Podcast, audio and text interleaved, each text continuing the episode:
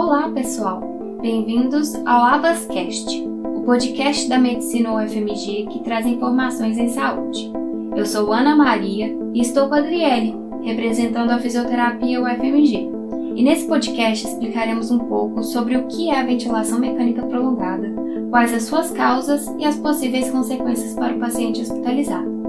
Além disso, abordaremos sobre como a reabilitação fisioterapêutica atua frente à polineuropatia do doente crítico. Durante o nosso podcast, teremos a presença da fisioterapeuta doutora Natália Amaral para tirar algumas dúvidas e conversar sobre o tema.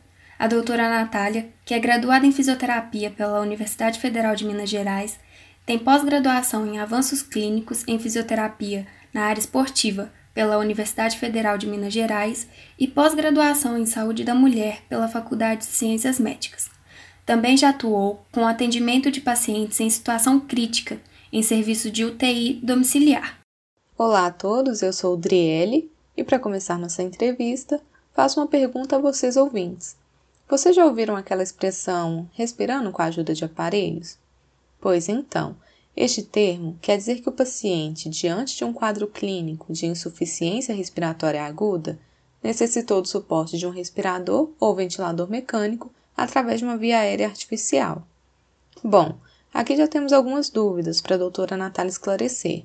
A primeira é: o que seria exatamente a insuficiência respiratória aguda? E a segunda, quais são as diferenças existentes entre a intubação endotraqueal e a traqueostomia? Boa tarde, meninas. Boa tarde a todos os ouvintes. Agradeço o convite, é um prazer estar aqui com vocês. Bem, respondendo a sua pergunta, a insuficiência respiratória é uma condição grave, em que a pessoa é incapaz de respirar espontaneamente em função de uma troca gasosa inadequada. Esta é a principal causa que leva o paciente a necessitar da ventilação mecânica artificial. Assim, uma vez sob essa assistência ventilatória, ocorre a melhora gradativa das trocas gasosas, além da diminuição do gasto energético e do desconforto respiratório. Já sobre a diferença entre as formas de ventilação, é que a intubação endotraqueal é um processo que consiste em um tubo de plástico flexível que é inserido através da boca ou nariz para dentro da traqueia. E a traqueostomia é um procedimento cirúrgico, onde ocorre a abertura da parede anterior da traqueia fazendo uma comunicação da mesma com o meio externo. Em geral, a traqueostomia é realizada como um processo decorrente da incapacidade do paciente em ser estubado, necessitando permanecer com uma via aérea artificial por maior tempo. Agora que já sabemos o que leva o paciente a ser intubado ou traqueostomizado, gostaria de saber qual é a diferença entre a ventilação mecânica usual e a ventilação mecânica prolongada. Em que momento o paciente que está na unidade de terapia intensiva na UTI, irá precisar dessa intervenção. A diferença é o tempo de permanência no respirador. A ventilação mecânica prolongada refere-se à necessidade do uso do ventilador de forma ampliada, ou seja, por mais de 6 horas por dia, por tempo superior a 3 semanas. Na ventilação mecânica convencional, que não é prolongada, o tempo de dependência de suporte ventilatório pode ser inferior. Em geral, falhas sucessivas do desmame ventilatório ou da estubação, com necessidade da colocação da traqueostomia, antecedem a necessidade da ventilação mecânica prolongada. Com o decorrer do caso clínico do paciente, sabemos que é feita essa tentativa de desmame ventilatório. Mas o que é exatamente isso? Existe algum tipo de classificação do paciente quanto ao processo? E como esse desmame acontece em pacientes com ventilação mecânica prolongada, por exemplo? O desmame ventilatório é um termo utilizado para caracterizar o processo de transição da ventilação artificial para a espontânea e é classificado em três grupos de acordo com a dificuldade e a duração do processo.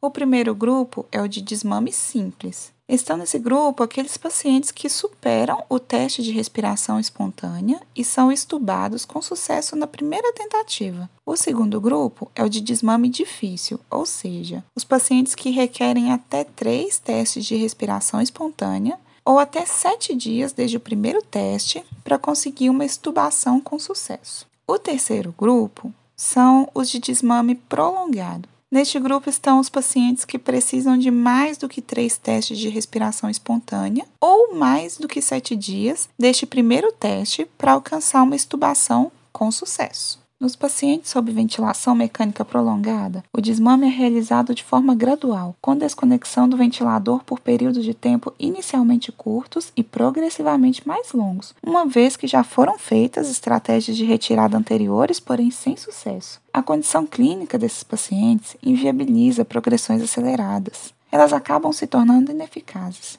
O paciente será considerado desmamado da ventilação mecânica quando tolerar ficar desconectado por no mínimo 24 horas de qualquer assistência ventilatória mecânica. Ou seja, o desmame é considerado bem sucedido e o paciente é transferido do CTI para a enfermaria respirando sem ventilador mecânico. Essa alta ocorre geralmente após 48 horas de desconexão. Entretanto, Infelizmente, essa não costuma ser a realidade dessas pessoas. Mesmo recebendo alta das unidades de cuidado intensivo, a dependência do respirador permanece. Sabemos que durante a internação no CTI, alguns pacientes podem estar sedados e ficar um tempo inconsciente. O período prolongado de imobilismo no leito tem sido apontado como principal causa de fraqueza muscular adquirida na UTI. Doutora Natália, quais os possíveis danos que a ventilação mecânica prolongada pode gerar no corpo do paciente, já que ele estará muito tempo deitado e sem ativar nenhum grupo muscular, principalmente os respiratórios? Antes de falar das consequências que a VMP pode causar, é interessante falar que ela é um importante recurso de suporte à vida de pacientes críticos. Porém, o uso prolongado dessa ferramenta é está associado a algumas complicações. A imobilidade no leito, decorrente de condições graves que impossibilitam a mobilização precoce, associada ao uso prolongado da ventilação mecânica invasiva, promove impactos negativos ao tempo de permanência na UTI. Atrofias musculares devido à mobilidade no leito ou até mesmo efeitos colaterais de determinadas medicações podem piorar essa condição clínica. Além disso, a gravidade da doença e o próprio tratamento em si podem gerar perda de massa muscular e consequente prejuízo para a sua funcionalidade Paralelamente, a ventilação mecânica prolongada também pode ocasionar complicações respiratórias e motoras, como por exemplo sepse de foco pulmonar, que é uma infecção, lesões advindas da ventilação com pressão positiva e atrofia muscular por desuso, piorando ainda mais a condição de polineuropatia. Consequentemente, as desordens neuromusculares causadoras da fraqueza muscular respiratória global acabam favorecendo a polineuropatia do doente crítico. Natália, como é definida a polineuropatia e como ela acontece? A polineuropatia é um desgaste ou inflamação que acontece ao longo de vários nervos, podendo ocasionar prejuízo funcional ao paciente, como fraqueza muscular e perda de sensibilidade está relacionada não apenas com a perda de massa muscular, causada por um grande período de imobilidade ou pela patologia grave, como também por uma repercussão na capacidade ventilatória, ao desencadear insuficiência ventilatória aguda por falha neuromuscular. Alguns estudos indicam que a polineuropatia acomete entre 25 a 63% dos pacientes que estão em ventilação mecânica por no mínimo uma semana. Em pacientes com sepse, essa incidência aumenta de 70 a 100%, devido a uma inflamação generalizada. A polineuropatia normalmente acomete primeiro as pontas dos pés ou das mãos e sobe ao longo do membro, ela pode ser leve, geralmente quando o paciente sente apenas um formigamento nas pontas dos dedos, ou mais grave, quando além do formigamento há perda de sensibilidade e presença de dor. Ela pode evoluir também para uma atrofia muscular, com perda de músculos entre os dedos, por exemplo, e dificuldade no desmame ventilatório do paciente. A atuação fisioterapêutica neste processo ocorre no sentido de manter e reestabelecer a funcionalidade do paciente através da prevenção de alterações articulares, musculares, ósseas e de complicações respiratórias e motoras subsequentes. Qual o objetivo da fisioterapia nos pacientes críticos que estão na ventilação mecânica prolongada e que apresentam polineuropatia? A reabilitação fisioterapêutica tem como objetivo principal intervir diretamente na funcionalidade, visando o retorno do paciente às suas atividades de vida diária prévias, impactando positivamente na qualidade de vida e na redução da morbidade. Dentre os procedimentos aplicados a pacientes criticamente enfermos, podemos destacar algumas abordagens respiratórias, como as terapias de higiene brônquica, que são manobras de procedimentos terapêuticos com o objetivo de promover a retirada de secreções pulmonares e assim melhorar as trocas gasosas do paciente.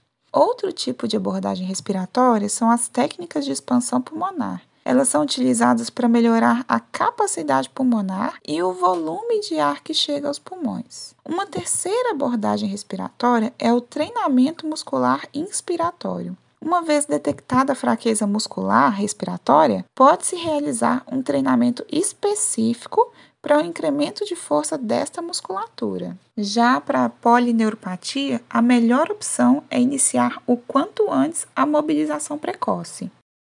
O fisioterapeuta cria o plano terapêutico com metas a curto e longo prazo, que é de vital importância para minimizar os efeitos deletérios do imobilismo, evitando e tratando as complicações respiratórias e motoras advindas da ventilação mecânica prolongada.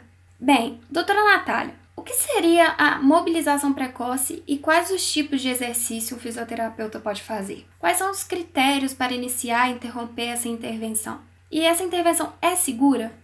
Ana, a mobilização precoce é iniciada segundo os critérios de segurança pré-estabelecidos, além de observar a estabilidade clínica e hemodinâmica do paciente. É uma técnica considerada segura e resulta em benefícios funcionais significantes. São exercícios aplicados de acordo com a condição do paciente. Os exercícios podem ser passivos, quando o fisioterapeuta movimenta as partes do corpo do paciente, pode ser ativo assistido quando o paciente faz o movimento, porém com auxílio do fisioterapeuta, ativos quando o paciente faz o movimento sozinho, ou ainda resistidos, quando ele faz o movimento sozinho com a imposição de uma resistência externa.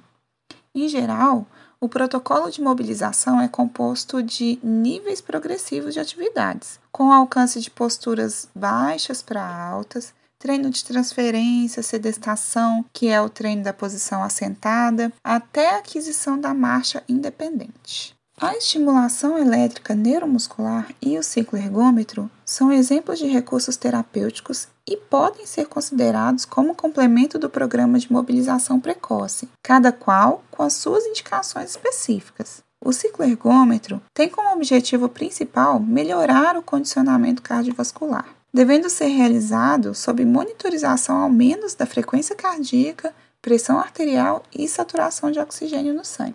A aplicação de eletroestimulação, com os parâmetros adequados, promove uma resposta muito benéfica, caracterizada por uma melhora de força muscular periférica, melhora da capacidade de exercício e na funcionalidade dos pacientes críticos internados em unidade de terapia intensiva. Agradecemos à fisioterapeuta doutora Natália Amaral pela entrevista e a vocês pela atenção. Nosso podcast termina por aqui. Esse conteúdo foi elaborado com um referencial teórico a partir das diretrizes brasileiras de mobilização precoce em unidade de terapia intensiva e diretrizes brasileiras de ventilação mecânica. Esse episódio do Abas Cacho foi uma produção do Abas 21, um projeto da Faculdade de Medicina da UFMG coordenado pela professora Rosália Torres e colaboração do Centro de Comunicação Social da UFMG. Para esta edição, contamos com a parceria do projeto de extensão Light do Hospital das Clínicas, coordenado pela professora Carolina Marinho. Foi apresentado por Ana Maria e Driele Amaral, roteiro e pesquisa pela fisioterapeuta doutora Lídia Mourão, Ana Maria e Driele Amaral, supervisionado pela fisioterapeuta doutora Lídia Mourão e doutora Natália Amaral, e edição por Matheus Viana.